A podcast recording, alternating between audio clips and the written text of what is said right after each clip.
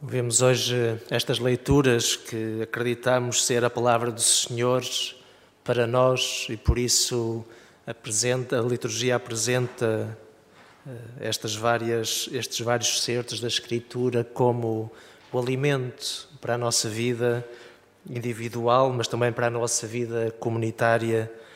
É dos poucos lugares onde temos para escutar com ouvidos uma palavra que é proclamada com a boca Habitualmente chegamos à palavra pelos olhos, mas na liturgia, de facto, é uma palavra dita com a boca e é escutada com os ouvidos. Isso é uma apropriação pela escuta desta palavra que nos alimenta. E este texto de, de São Lucas, eh, podemos fechar os olhos e de alguma maneira imaginar com relativa facilidade este, estes lugares, uh, o que acontece que as pessoas dizem, para nos fazermos quase participantes destes mesmos, eh, deste encontro, no fundo, entre Jesus e Pedro, e com outros também, mas sobretudo Jesus e Pedro. E Pedro, que é o homem das chaves, talvez nos dê também a chave deste texto. Por causa da tua palavra, lançarei as redes. Talvez esta possa ser um modo, entre tantos outros, de escutarmos hoje e de nos apropriarmos desta palavra uh, que nos alimenta. Por causa da tua palavra, lançarei as redes. Sobre ti, que és a palavra, por causa de ti, que és a palavra, lançarei as redes. Vemos Jesus que ensina e acho, acho bonito que Jesus, de facto, obviamente, eh, nada será por acaso. Jesus que se senta neste barco, que se afasta, que pede que se afaste um pouco da praia para poder falar àquela multidão. Obviamente, este ato de sentar é um ato de autoridade de Jesus que diz uma palavra. Mas acho muito bonito que não se sente numa cadeira barroca, bem por acaso aqui não é, mas em geral nos nossos ambientes é sempre uma cadeira barroca ou do século XIX, enfim. Uh, ali é uma cátedra, mas é uma cátedra que será a travessa do barco de Pedro. Noutros casos, se calhar, será um banquinho, noutros casos, será uma pedra. A autoridade de Jesus, curiosamente, afirma-se sobre cátedras, sobre bancos da nossa realidade. É sobre esses bancos que Jesus tem uma palavra de autoridade a dizer. E já isto nos poderia dizer tanto acerca desta autoridade que Pedro reconhece em Jesus. De facto, é uma palavra, ou se quisermos, diz João, é a palavra. Só que é uma palavra encarnada, não é uma palavra pensada, não é simplesmente uma palavra sentida, é uma palavra encarnada, que assume uma carne, assume a história de Jesus de Nazaré, e por isso, se quisermos a história de Jesus de Nazaré, a história de vida que é Jesus de Nazaré, é a cátedra a partir da qual Jesus fala, a partir da qual tem autoridade. Uma história real, uma história tangível, que fala uma língua, que vive num espaço e no tempo, que tem uma tradição. É a partir desta cátedra que Jesus fala.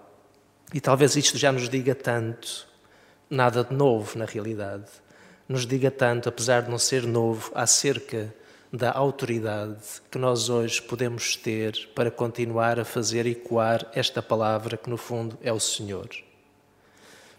Precisamos de reencontrar a cátedra, o lugar a partir do qual falar com autoridade. E depois diz o texto que Jesus ensina. Nós já estamos habituados a ver o ensino como a seca da escola, é? o professor que fala e que nós que aprendemos. Mas já esta palavra ensinar tem a ver com um signo, com um sino, com uma marca, com uma tatuagem.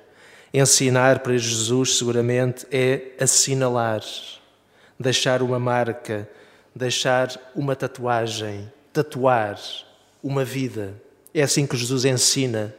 E de facto, se a palavra que nós escutamos da parte do Senhor não nos tocar de alguma maneira o corpo, Obviamente, a mente, a inteligência das coisas, a sensibilidade, mas se não tocar, se não tatuar, Se não marcar o conjunto da vida, será sempre uma palavra exterior.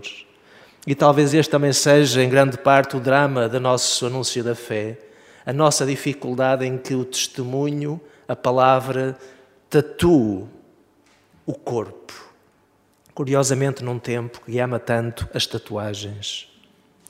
É extraordinário, num tempo em que tudo passa, haja tanta gente que queira pôr uma marca indelével na pele. Ora, na realidade, nós somos muito mais avançados do que o nosso tempo. Nós somos dados às tatuagens muito antes do tempo em que tatua o corpo de tantos.